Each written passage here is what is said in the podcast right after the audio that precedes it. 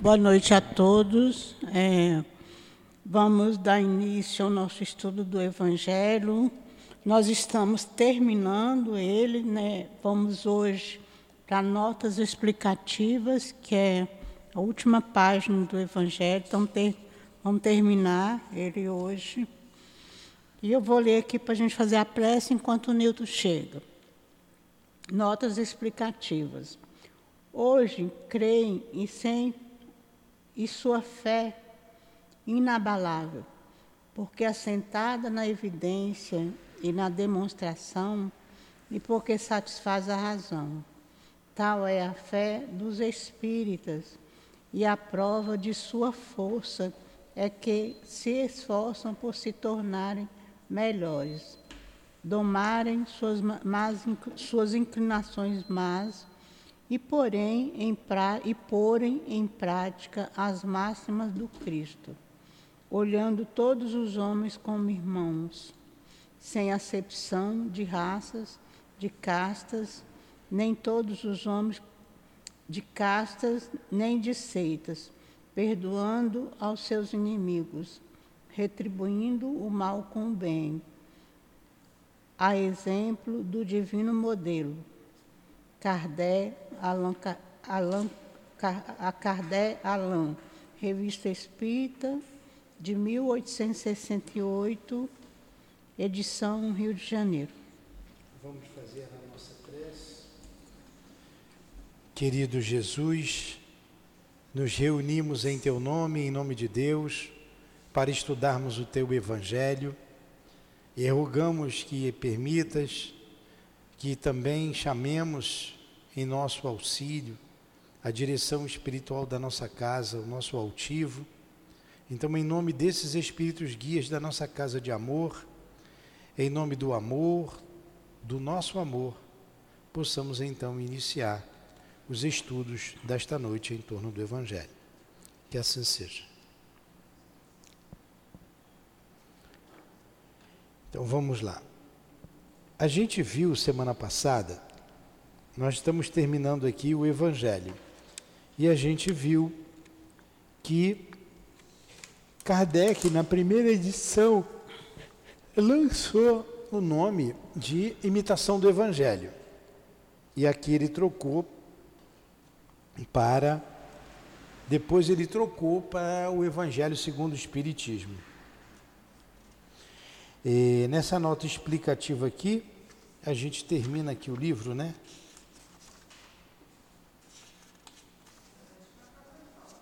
Hã? Vamos ver aqui. É, a investigação rigorosamente racional científica de fatos que revelavam a comunicação dos homens com os espíritos, realizada por Allan Kardec, então resultou na estruturação da, da, da doutrina. É, Desde 1854 até 1869, Kardec trabalhou em cima dessas obras. Em 1854, ele começou a investigar os fenômenos das mesas girantes e Kardec desencarna em 1869, devido a um aneurisma. Ali, ele já tinha, já tinha trabalhado montado o livro dos Espíritos, o que é o Espiritismo, o livro dos Espíritos, o livro dos Médiuns, o Evangelho segundo o Espiritismo, o Céu e o Inferno, a Gênese, e depois a gente. e também a Revista Espírita, que era um periódico mensal.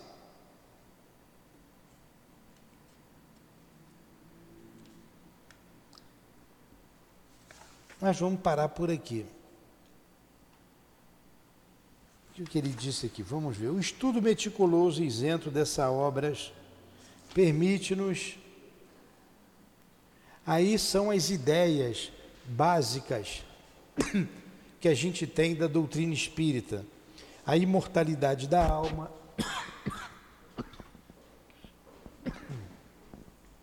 Ele vai falar nessas obras a imortalidade da alma, a reencarnação, a, a reencarnação a, a, a imortalidade da alma,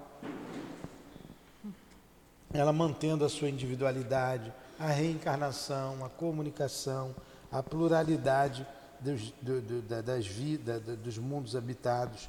Ele vem trabalhando em todas essas obras.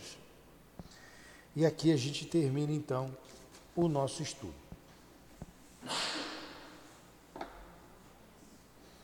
Vamos iniciar, reiniciar o estudo do livro do Evangelho segundo o Espiritismo. Estamos começando hoje. A Raquel vai vir e ela vai me ajudar aqui depois, tá? Conceição. Vamos lá. Allan Kardec, o Evangelho segundo o Espiritismo. Aqui tem na orelha do livro. Vocês não têm a orelhinha aí, essa capinha aqui? Sabe que é orelhinha, né? Está na capa isso aqui. Aqui ele vem dizendo sobre Kardec. Quando ele nasceu, o seu pseudônimo, o seu nome, o nome dos seus pais, a sua formação. Então vamos por parte. O Luciana, qual a gente sabe que Allan Kardec é um pseudônimo. O que é um pseudônimo? Não. O que é um pseudônimo, Maria? Já dei dois zeros hoje. O que é um pseudônimo, Maiara? Um falso nome. Pseudo, falso. Pseudônimo, falso nome. Por que, que ele deu o pseudônimo de Allan Kardec? Por que o Rosemarie?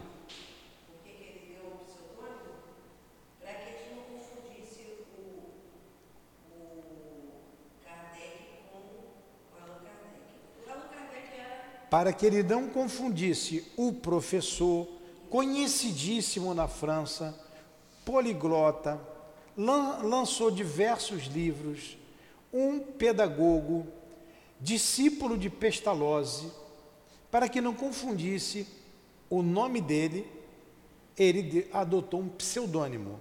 Então vamos ver a formação que ele que Kardec tinha: bacharel em letras e ciências, falava além do francês, alemão, inglês, italiano, espanhol, possuindo bons conhecimentos de holandês. Então ele era um poliglota.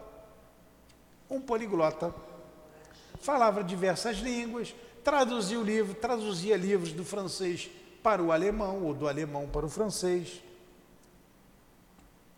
E tinha do lado dele uma grande mulher chamada Amélie Boudet a esposa de Allan Kardec. Eles não tiveram filhos. Amélie Boudet, ao meu francês, Amélie Boudet, a esposa de Allan Kardec. Agora uma pergunta: como é que era o nome de Allan Kardec? Luciana, não sabe, dois zeros já ganhou hoje. Maria, qual é o nome de Allan Kardec? Ganhou também dois zeros hoje. O, qual é o nome de Allan Kardec? Três zeros.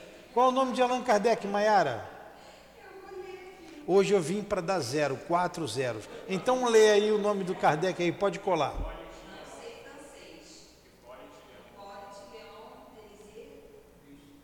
Não tem problema. Hipólite Leão Denizar Rivaio. Ou Rivaio, não faz mal. Nós somos brasileiros, já falamos mal o português, não precisa se expressar. É. É, Rivail, pronto. Hippolyte Leon Denizar Rivail. Pode ver que no meio do Alan, de nome de Hippolyte Leon Denis, ó, tem Leon Denis no meio do nome de Kardec. E Leon Denis, ele é conhecido como no meio do espiritismo, no espiritismo, como é conhecido Leon Denis? O apóstolo do Espiritismo. O apóstolo do Espiritismo. Foi Leon Denis que deu continuidade à doutrina trazida pelos Espíritos. Leon Denis não deixou que a doutrina espírita esmorecesse, morresse, junto com Allan Kardec. Agora, quero ver se eu dou pelo menos um 10. Luciana, já está com 3 0.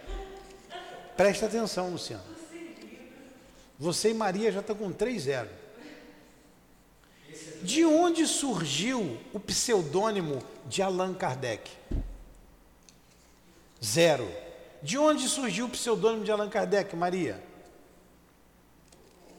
Do povo, né? Zero. De...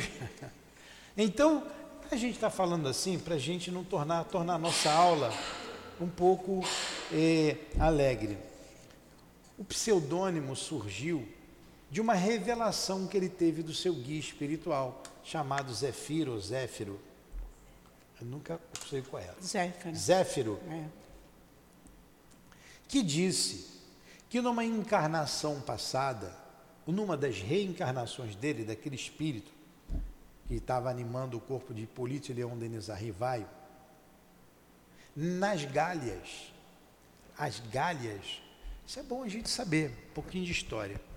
As Gálias eram um território enorme que pegava toda a França, os Países Baixos,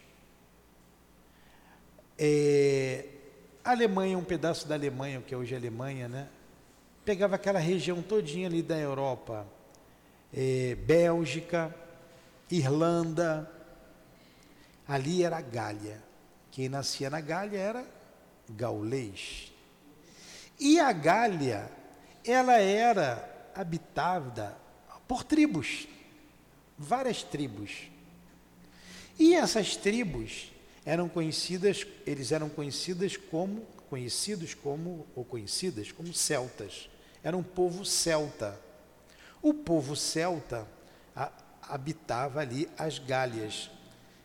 Várias tribos que vieram do sul, vieram lá da, da, da, da, da Ásia e foram habitando toda aquelas, aquela região, formando as tribos ali.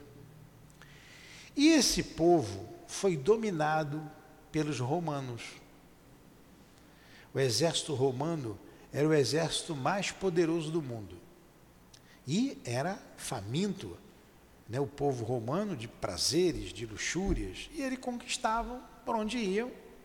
Eram guerreiros, conquistavam o povo, roubavam o ouro, as riquezas, levava lá para Roma, botava lá um, um general deles para governar, o povo trabalhava, era escravo deles, trabalhava, e eles pagava a eles um imposto caríssimo. Isso aconteceu na época de Jesus, não foi? Jesus não nasceu entre o povo hebreu? E quem, quem eram os hebreus?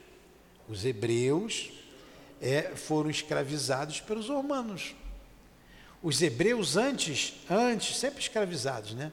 Antes de serem escravizados pelos romanos, eles foram escravizados pelos egípcios. E Moisés libertou aquele povo do jugo egípcio, levou lá para o deserto, e passou para eles ali a ideia do Deus único. Eles foram ali, se, se fixaram naquela região, hoje a Palestina, antes era um pouquinho diferente a geografia, e ali eles se fixaram. Você vê que ali é uma guerra até hoje, aquele povo não se entende desde, desde muito tempo. E Jesus vem justamente no seio daquele povo ali, escravo dos romanos. Só quero chegar nos romanos. Não vou entrar na história lá do povo hebreu, não. Que estavam escravizados pelos romanos. Aonde os romanos, os romanos iam, invadiam e venciam. Tem uma frase de César, né? De César que diz assim: Vim, vi, venci. Ué, vi, vim, vim, vi, venci. Foi uma batalha fácil que ele teve lá, que ele entrou e rapidinho dominava. Estava acostumado com a guerra. E quem era esse povo celta? Também era um povo guerreiro. Porém, tem até muito a ver com a França. Não dorme não, Maria, tu já ganhou 3-0, hein? Se dormir já vai ganhar mais dois antes de responder a outra. Então preste atenção. História. Esse povo celta conhecia a reencarnação. Conhecia a reencarnação. Esse povo celta era um povo guerreiro. Eles conheciam as relações dos encarnados com os desencarnados, as relações de além-túmulo. Ó, não foi à toa que Kardec foi para a França, né? E eles iam para a guerra desnudos. César se deu bem ali porque as tribos não se brigavam entre si. Então ele lançou a semente da discórdia e acabou dominando aquele povo. E eles eram tão guerreiros, tão corajosos, que tem um documento um documento, César fez um documento falando daquele povo, eles iam desnudos. Tinha até um conhecido como Vercingetorix, né? um guerreiro, tem até um gibi dele aí. Mas enfim, eles tinham esse conhecimento. Eles formavam a sociedade deles, baseada, eles tinham uma sociedade que era baseada na no conhecimento, na educação dos sacerdotes. Eram, eram os mais velhos, eram os sacerdotes. Eles eram incumbidos de dar educação para os jovens, além de serem sacerdotes. Então eles eram muito considerados. Eles eram chamados, quem, como é que eram chamados esses sacerdotes? Druidas. Como é que era chamado esse sacerdote? Os druidas. Os druidas eram sacerdotes celtas. Tinha outra função, a educação dos jovens, a questão religiosa, e tudo eles eram consultados. E como que eles passavam o conhecimento adiante? Através das tríades. Tríades vem de três, tríades, três vezes. Eles ensinavam em, em forma de tríades para facilitar a memorização. Por exemplo, vou dar um exemplo aqui. Deus é único. Deus é imutável. Deus é soberanamente justo e bom. Isso é uma tríade. Não estou dizendo que essa era a tríade deles.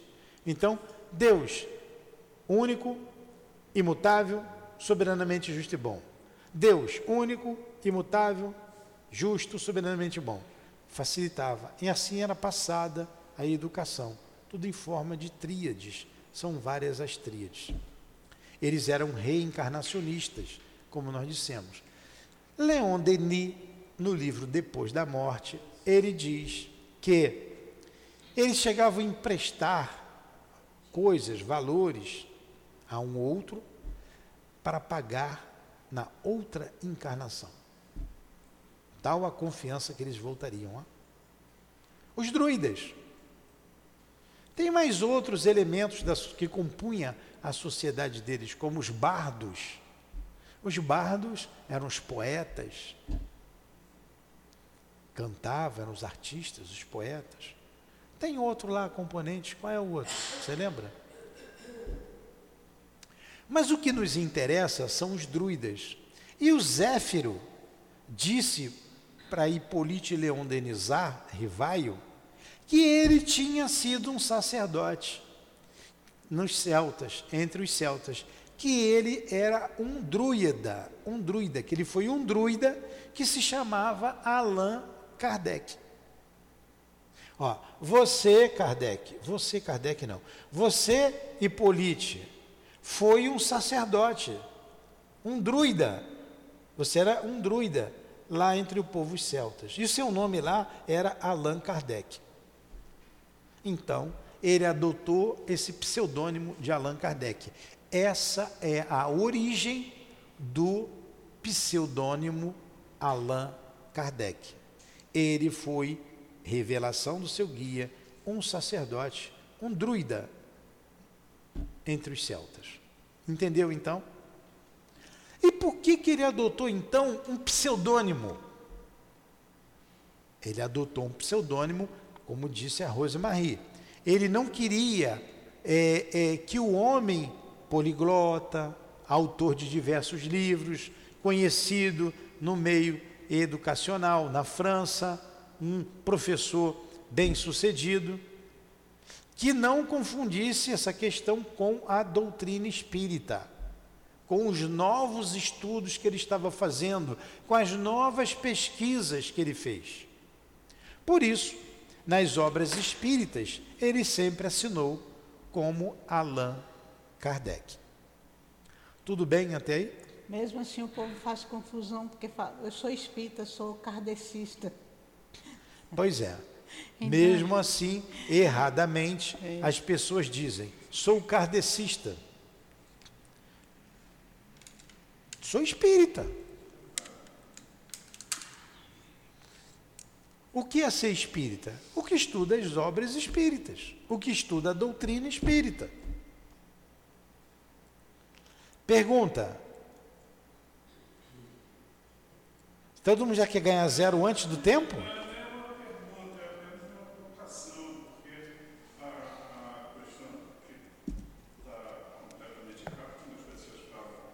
Fala no microfone.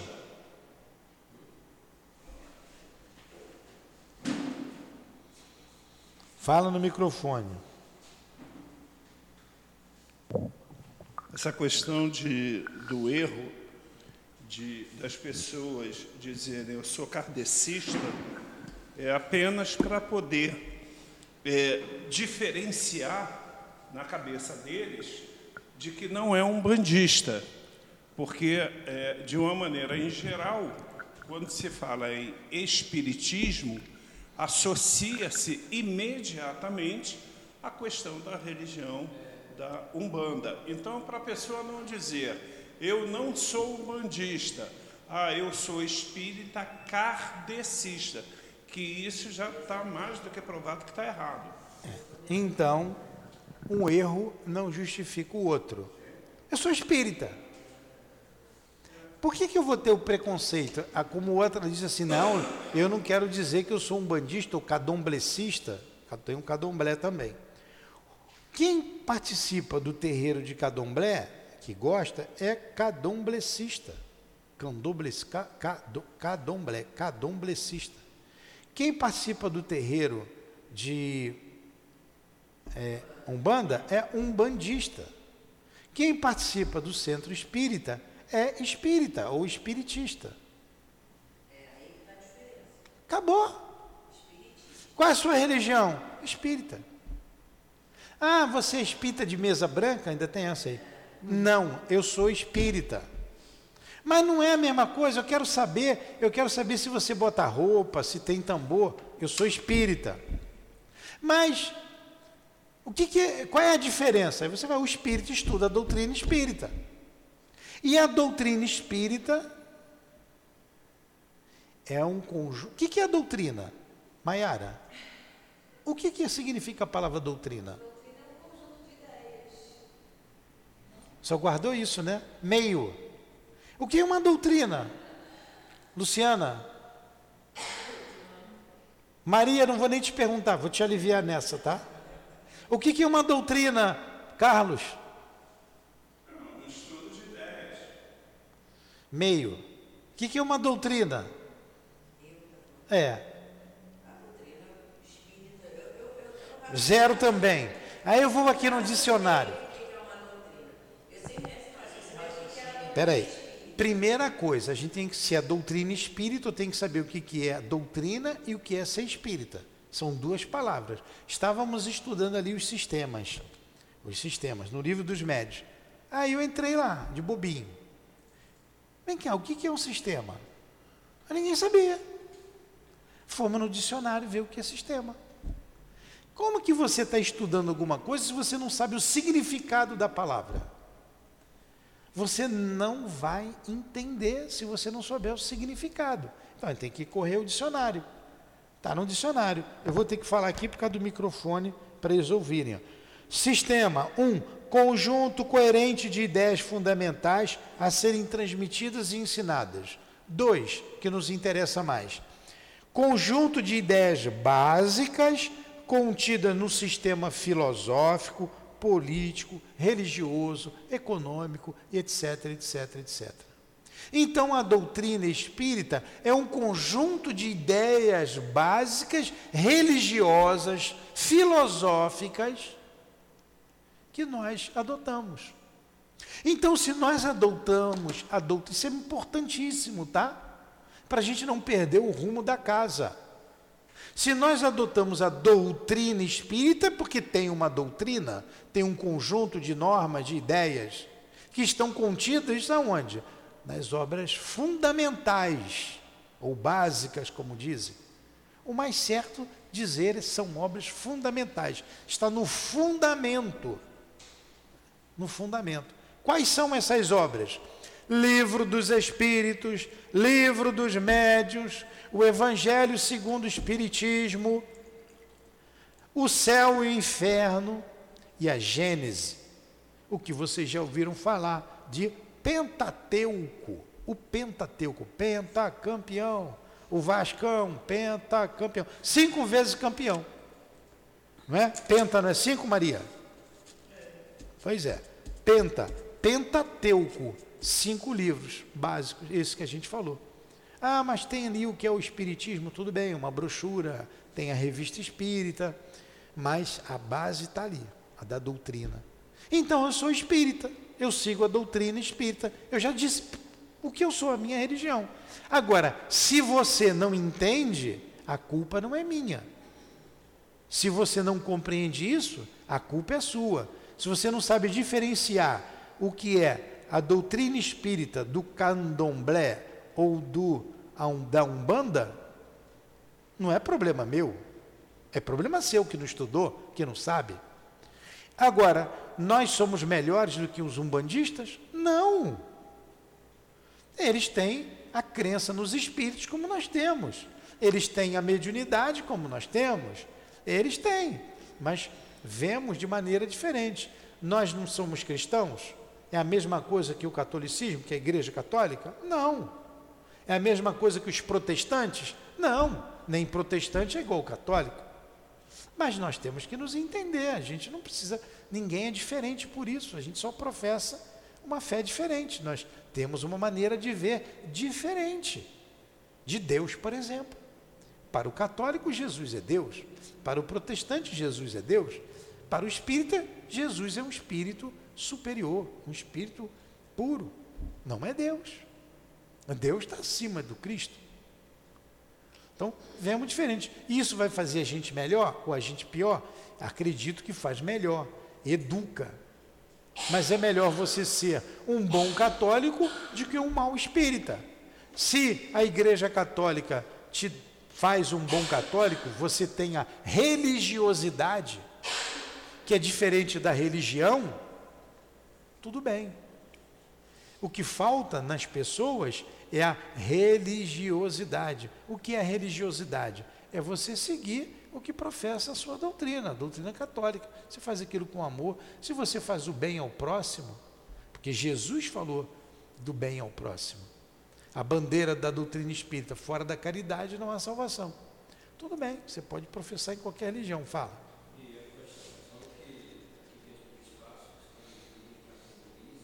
Fala, uma, fala alto, fala feito homem, fala alto. E é por essa razão que na casa que está dividido em categorias, cada espaço tem a seguimento da doutrina? Não, não está dividido em categoria. Ó, quando eu falo fala, fala feito um homem, eu falo para as mulheres também, que elas falam baixinho, tá? Fala alto. Aqui na casa não tem categoria, aqui não tem hierarquia, aqui não tem diferença nenhuma. Todos nós somos iguais. Eu que estou falando aqui, estou estudando tanto quanto vocês. Como eu já li antes, eu vou falando. O professor não, não já leu antes? Então, a gente está sempre aprendendo. Aqui ninguém é mais do que ninguém. Aqui todo mundo é igual. Como é uma instituição, você tem que ter, você tem que ter um documento. Você tem que ter uma legislação, o que nós chamamos aqui, nós chamamos de é, uma nossa. Como é que é o nome? Hã? O nosso estatuto. E um estatuto prevê um presidente, um vice-presidente, um diretor financeiro, um diretor administrativo, prevê tudo isso. Então, a gente tem um estatuto. Agora, o presidente é superior a, a, a, aos componentes, os demais componentes da casa? Não.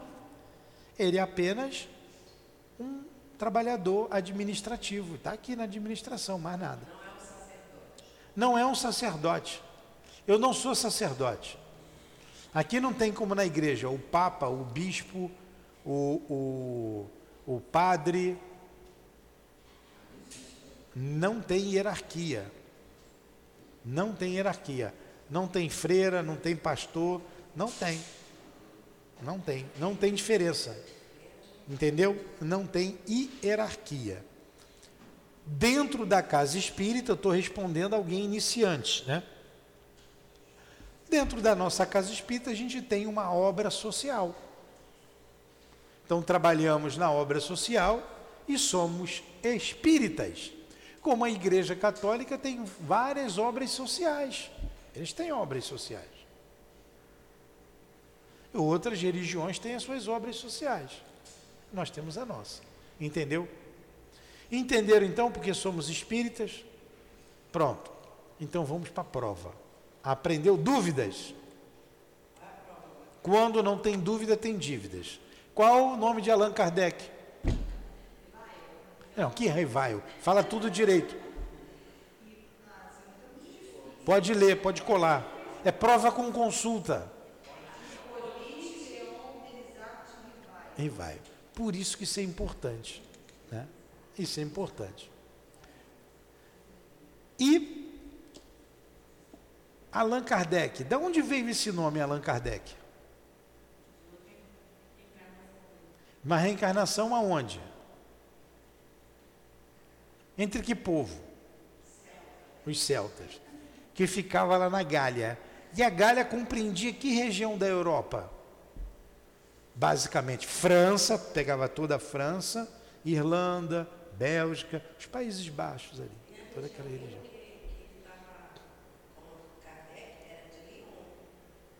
É. Tudo bem até aí? Entenderam? Tá. Agora vamos prosseguir aqui na orelhinha do livro. Tá? Se eu pegasse essa orelhinha aqui hoje e lesse para vocês, eu já tinha feito isso em cinco minutos e vocês não iam aprender nada. Tá? Cadê teu livro? Ah, vem para o livro do, do Evangelho pensando que é outro livro. É, é isso aí. Hã?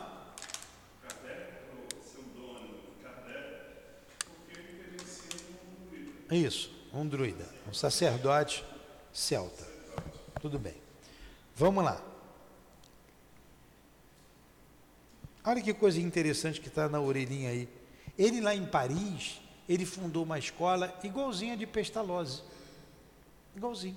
Na rua tal, na rua 30, número 35, uma, uma, uma escola. E olha o que, que ele fazia lá, o professor Hipólito Leon Denizar.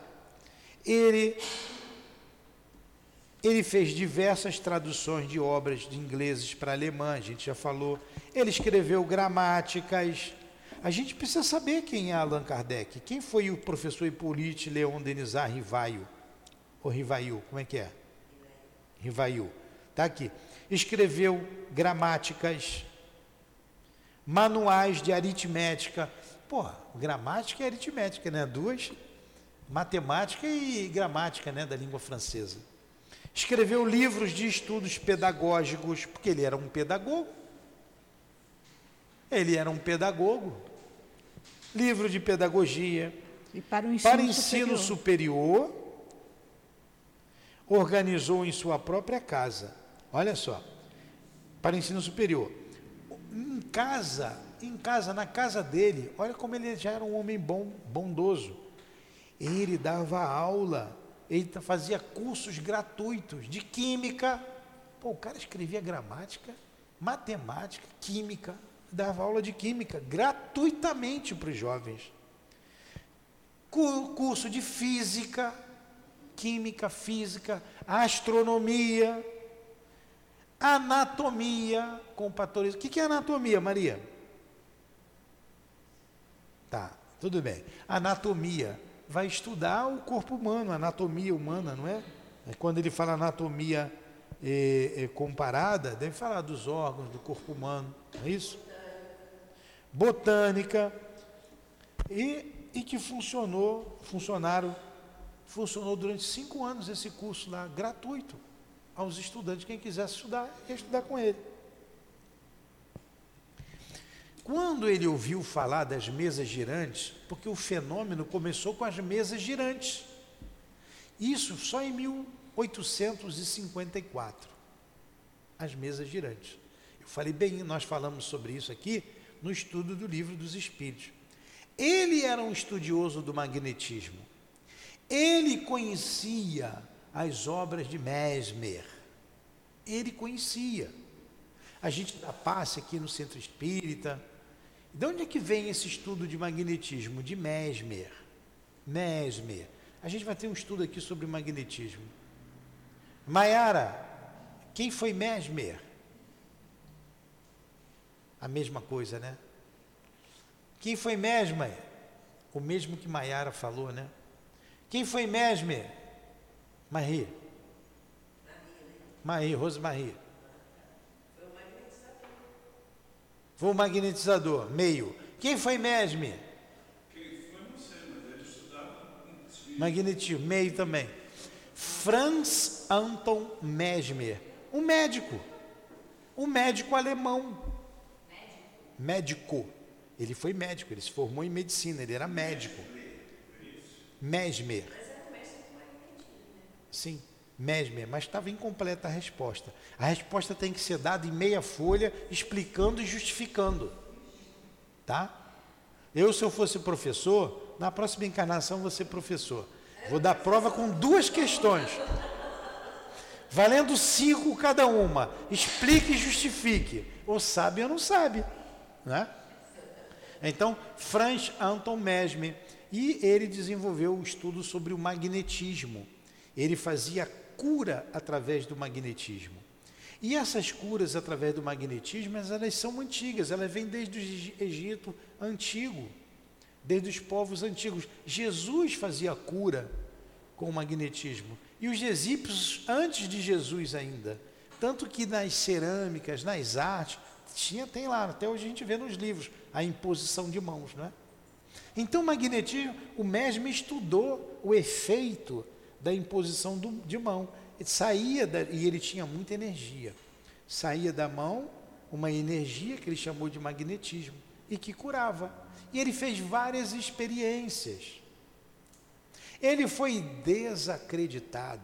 Ele foi para a França, para a França, debochavam dele. Ele saía, saiu em diversos jornais, faziam charges dele, é, é, é, depreciando a figura de Mesmer.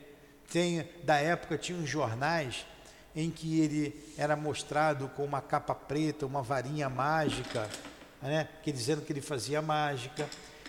Então ele fez várias, vários, várias pesquisas, teve vários seguidores, tem vários seguidores. É, e mais tarde, esse é para eu falar de Kardec, tá? Mais tarde, é, o nome de magnetismo, o magnetismo foi aceito, foi aceito. Caramba, vocês estão, estão mal mesmo. É, foi aceito com o nome de hipnotismo. Hipnotismo. Tem nada a ver, né? Hã? Tem nada a ver. Né? o magnetismo foi aceito com o nome de hipnotismo. Tá? Mais tarde foi aceito e a ciência então aceitou e vários pesquisadores, como Charles Gichet e tantos outros, é, Derrochar, o coronel Derrochar, Afonso Bouet, é, Broad e tantos outros deram seguimentos a isso. Na, no hipnotismo tem o magnetismo a, a, usando a, a, é, hipnose, a hipnose, a sugestão. sugestão tá? né? A sugestão. Tudo bem. Então, vou entrar nos detalhes do magnetismo, que não é, é a aula de hoje. Kardec conhecia o magnetismo. Ele estudou por mais de 30 anos tudo isso. E quando ele ouviu falar das mesas girantes, ele, fala, ele dizia: o magnetismo explica isso. Não vou perder meu tempo. Para que, que eu vou ver isso? O magnetismo explica. Aí os amigos dele, que tinham muita consideração por ele, Porque ele era um homem sério, sério, com esses cursos todos que a gente viu, um conhecido professor, um homem importante na sociedade de Paris, ele era importante, conhecido. Por isso que ele não quis misturar o nome dele com as pesquisas das mesas girantes. Então ele adotou um pseudônimo. Ele insistiram, insistiram, olha só, as mesas estão dando respostas. Ele, que isso? Eu não vou, aí é que eu não vou lá mesmo. Eu não vou mesmo. Como é que mesa vai dar resposta? Mesa não tem cérebro. Vamos lá, Kardec, venha ver isso. Vamos ver. Até que ele foi e se encantou. Como é que pode isso? Como ele era sério, começou a pesquisar. Tem gente que até hoje está com um copo. Tem 160 anos que isso foi pesquisado, 160 e pouco, se falar. Ainda está perguntando para o copo aí na, nas escolas, nas ruas, em casa, consultando o copo. E Kardec já pesquisou tudo isso. Aí ele começou a pesquisar, em 1854. E daí ele tirou toda a filosofia. Ó, todo mundo brincava disso nas festas, em casa. Isso, fenômeno começou em 1848, lá nos Estados Unidos, com as irmãs Fox, né, em Hydesville, e todo mundo brincava. Mas ele foi o que foi pesquisar com seriedade. E olha o que, que surgiu de tudo isso: o Pentateuco. A revista espírita, que ele tinha uma. Hã? Em tão pouco tempo. Olha a capacidade dele. É, olha a capacidade dele. Mas por trás de tudo isso tinha uma ordem divina. De Deus, não é de Jesus, de Deus para a terra. A ordem vem de Deus. Jesus à frente de todo esse trabalho. Jesus à frente de todo esse trabalho. E Kardec foi escolhido para isso. Vocês sabem por que começou a Umbanda, o Candomblé? Na verdade, a Umbanda, ela, ela, é, é, porque eram muitos os intelectuais que estudavam a doutrina espírita. Gente intelectual. O povo não tinha acesso. A Umbanda foi uma maneira de se, já trouxeram isso lá da África, já sabia do, da mediunidade, já sabiam de tudo isso. Foi uma maneira de eles entenderem melhor a doutrina. Entenderam ali do jeito deles, pessoas mais simples entender a doutrina espírita. Então, daí Kardec tirou as conclusões que basicamente estão contidas no livro dos Espíritos. O livro dos Espíritos é a coluna mestra da doutrina espírita. A, a, sim, a base é o livro dos Espíritos, que foi lançado, ele começou a pesquisar, como ele colocou aqui, quando? Em 1854. E o livro dos Espíritos foi lançado em 1857, três anos depois. Então você pode dividir o livro dos Espíritos em quatro partes. Pô, a cabeça de Kardec é incrível, é incrível. Uma hora a gente vai estudar Kardec, é bom lá em obras póstumas, que a gente vê bem sobre Kardec. Leon Denis faz uma referência belíssima sobre Kardec no problema do ser, ali no início, problema do ser destino clareza de Kardec. Você divide o livro dos Espíritos em quatro partes. A primeira parte do livro dos Espíritos. Vamos pegar uma costela que ele fala de Deus, ele fala do início de tudo. Da primeira parte do livro dos Espíritos se desenvolveu a Gênese. O livro é Gênese. Da segunda parte do livro dos Espíritos, que trata do mundo espiritual ou do mundo dos espíritos, deu continuidade como o livro dos médiuns. da terceira parte do livro dos Espíritos, que fala das leis morais. Começa lá com lei de adoração, né? aí vem depois, lei depois da lei de adoração, lei do trabalho, aquelas leis todinhas, que Kardec no final pergunta assim aos Espíritos, a gente podia resumir essas leis aqui nos dez mandamentos? E o Espírito confirma, assim, aqui estão os dez mandamentos, que Kardec destronfou, destrinchou. Kardec não, os Espíritos. Ele organizou, ele concatenou, ele juntou essas ideias. Da terceira parte, então, que fala das leis morais, o Evangelho, o que nós estamos estudando aqui. Tive que falar beça para chegar no Evangelho. E da quarta parte do livro dos Espíritos, que fala das penas e consolações, o livro O Céu e o Inferno.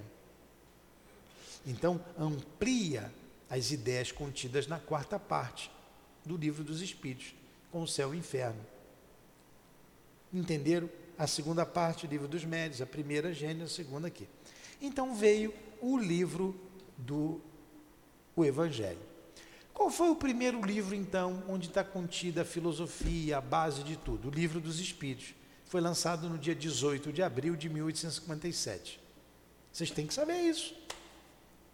Isso é importante para nós espíritas.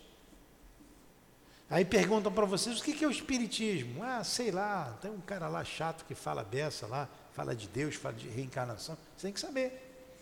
Então, depois do livro dos Espíritos, em 1861, ele lança o livro dos médiuns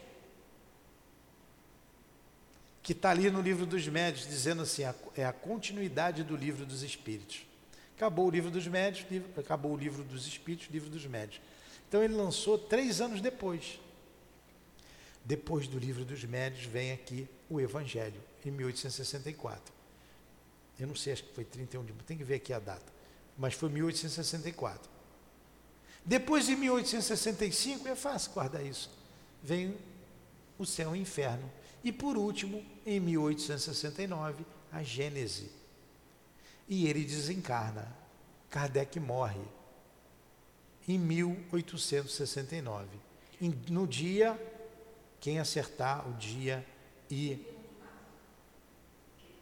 vai ganhar, ele não falou, falou antes, vai ganhar uma estrelinha. Ganhou uma estrelinha. No dia 31 de março de 1869, ele desencarna. Então ele deixou muitos escritos. E ele estava preparando obras póstumas, né? Também. Não, ele não estava preparando preparar. obras póstumas. Ele deixou muitos escritos na sua escrivania, escrivaninha. Que amigos pegaram aqueles escritos lá, pô, ele escreveu mais isso aqui, escreveu isso aqui. Vamos, vamos fazer um livro desses escritos? Pegaram os escritos de Kardec e fizeram obras póstumas. O que, que é póstumo? Já ouviu? Homenagens póstumas. Pós-morte. Então não foi Allan Kardec que fez o livro. Foram os amigos dele lá, chegado, claro, Dona Mélie Boudet, né, uma importante, uma importante pessoa na vida de Kardec, a esposa dele. Sempre tem do lado de um grande homem uma grande mulher, sempre tem, um ao lado do outro, né? Ela foi uma grande mulher, ela o ajudou muito o ajudou muito. Hã? Do lado dele. Aí dizem por trás de um grande homem. Não é por trás, não, é ao lado. Por que colocar a mulher numa condição submissa? Não tem diferença nenhuma. Do lado. E o homem precisa de uma mulher. Um homem grande precisa de uma mulher grande. Então, ao lado de um grande homem sempre tem uma grande mulher. Amélie Boudet. Com certeza, ela que pegou lá os, os alfarrapos, então eles fizeram Obras Póstumas. A nossa casa, esta casa de amor, essa casa séria, que eh, preserva o estudo, a doutrina espírita, tem como base a divulgação da doutrina, porque o mundo inteiro terá que saber, porque a gente vai ver aqui no meio do Evangelho que os Espíritos dizem assim: O objetivo da doutrina espírita é alavancar o progresso moral da humanidade. Alavancar o progresso moral da humanidade. A gente está fazendo aí, com esses meios de comunicação, a nossa parte. Porque reencarnação é lei natural, todo mundo terá que fazer a comunicabilidade, a imortalidade, enfim, essas ideias espíritas todas que foram concatenadas, juntadas nessas obras, basicamente no livro dos Espíritos, ideias essas que sempre existiram, desde que o mundo é mundo. Há uma diferença de doutrina espírita e de ideia espírita. A ideia espírita sempre existiu. Reencarnação se fala desde que o mundo é mundo. A comunicabilidade sempre existiu. Você tem os iniciados no Egito antigo, na Grécia, na Índia védica. Na época de Jesus, quem eram os iniciados na época de Jesus? Maiara? Zero. Quem eram, Luciano, os iniciados na época de Jesus? Zero. Quem eram os iniciados na época de Jesus? Rosmaria? Zero. Quem eram os iniciados na época de Jesus? O, o zero também. Os essênios. Os essênios. Ali na sociedade. Na época de Jesus. Zero. Na época de Jesus, os, in, os iniciados já tinham essas ideias da imortalidade. Tem uns que dizem erradamente que Jesus aprendeu com os essênios o que ele sabia. Não, Jesus já sabia aquilo tudo. Com certeza ele conheceu os essênios. Você tinha um fariseu, que era um grupo, que eram os sacerdotes entre os hebreus. Você tinha os, os fariseus, os essênios, que eram os iniciados hebreus, como tinha na Índia, como tinha na Grécia, como tinha ah, na, ah, no Egito, que eles tinham eles cultivavam isso, eles trabalhavam a mediunidade. A mediunidade.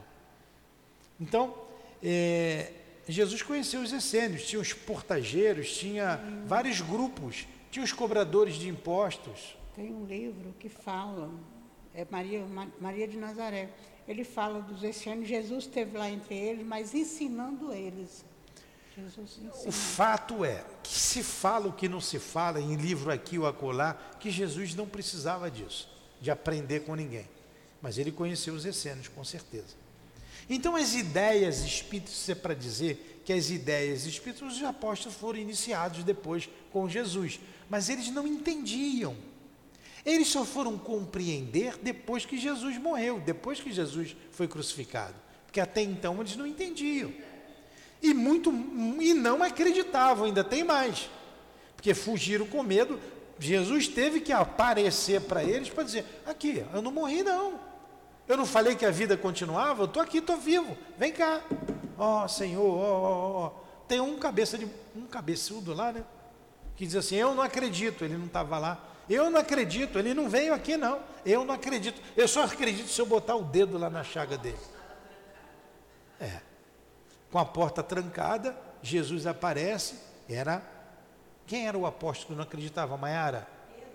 Zero, zero, ganha logo três zero, logo que Pedro. Tomé.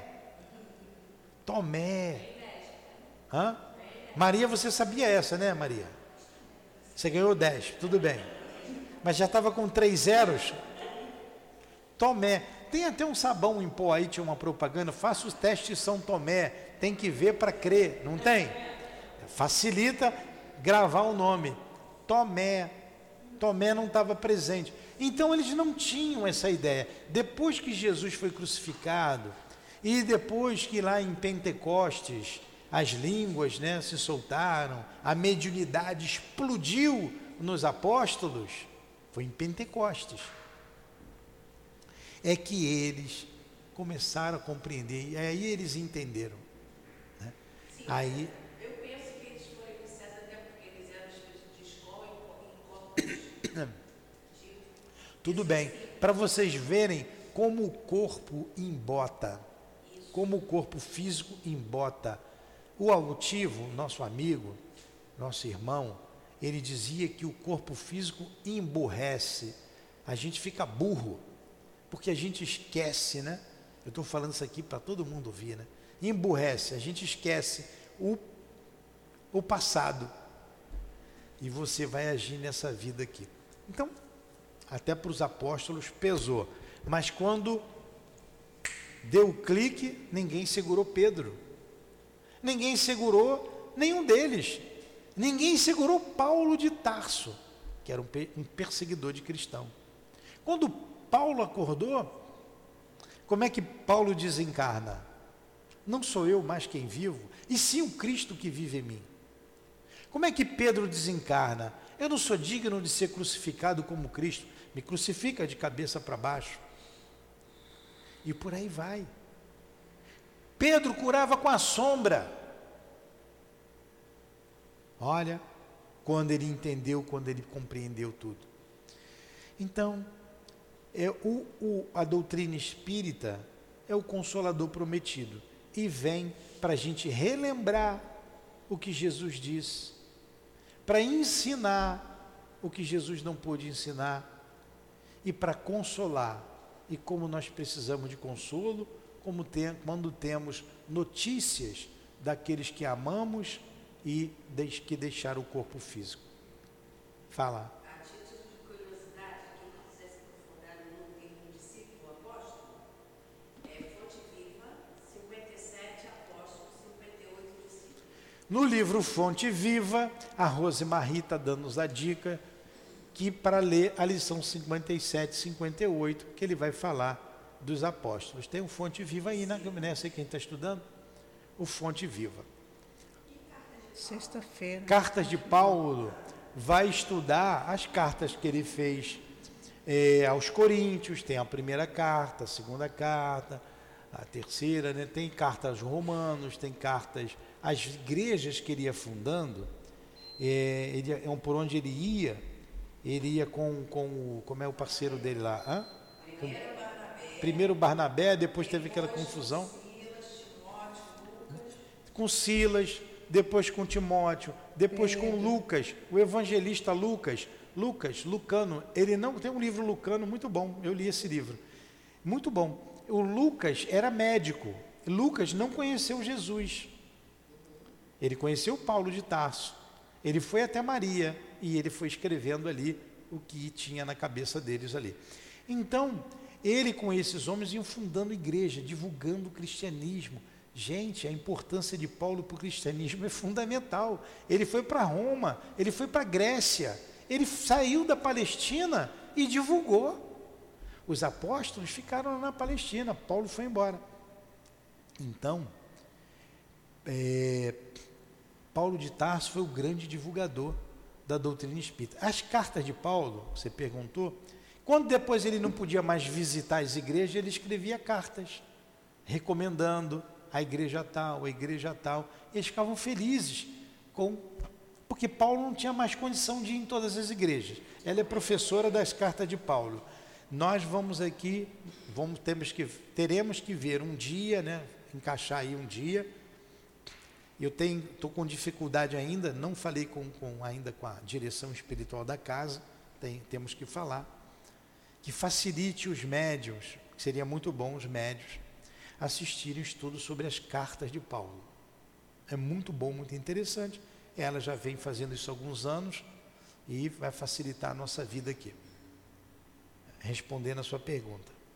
E a gente termina então nossos estudos, tá, o tempo acabou, que vocês falam muito, não me deixam falar, né? não, não cala a boca. Isso é uma traça. É, quem fala muito é porque deve muito, né? Aí a gente fala muito.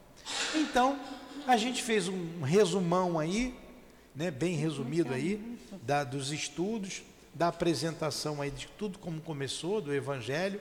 E semana que vem a gente vai para a segunda página de rosto.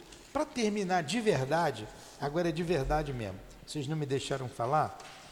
É, na página seguinte, na página seguinte, aqui do Evangelho. Não, já enxugou. Já. Já enxugou. Na página seguinte, aqui, logo na outra aqui, o Evangelho segundo o Espiritismo. Está escrito lá em cima, Allan Kardec. Tá? o Evangelho segundo o Espiritismo, contendo, o que, que contém aqui? Explicação das máximas morais do Cristo. Nós vamos estudar aqui as máximas morais do Cristo. Não vamos entrar em detalhes de contenda nenhuma. Jesus, Jesus é, disse isso, não disse isso, tinha irmão, não tinha irmão. Sua concordância com o Espiritismo e sua aplicação nas diversas situações da vida. E tem aqui uma frase importantíssima para gente, para a gente meditar, ir para casa com essa frase. Por isso que eu deixei para o final e fez questão de, apesar do tempo, está em cima da hora, eu dizer a frase que está aqui nessa página. Não há fé inquebrantável, senão aquela que pode encarar frente a frente a razão em todas as épocas da humanidade. Fé inquebrantável, nunca vai quebrar minha fé. Não há fé inquebrantável, senão aquela que encara a razão frente a frente em todas as épocas da humanidade. Então a fé tem que ser raciocinada. A fé espírita é uma fé raciocinada. Agora os espíritos raciocinam muito e esquecem disso aqui. Ó. Se é fé, tem que passar aqui, no coração, no sentimento. Nunca podemos esquecer, ninguém esquece, todos sabemos, a recomendação de Jesus.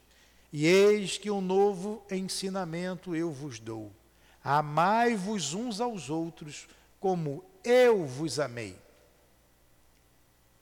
Então a fé tem que estar aqui, aqui. Tudo bem? Então vamos fazer a nossa prece de encerramento na noite de hoje.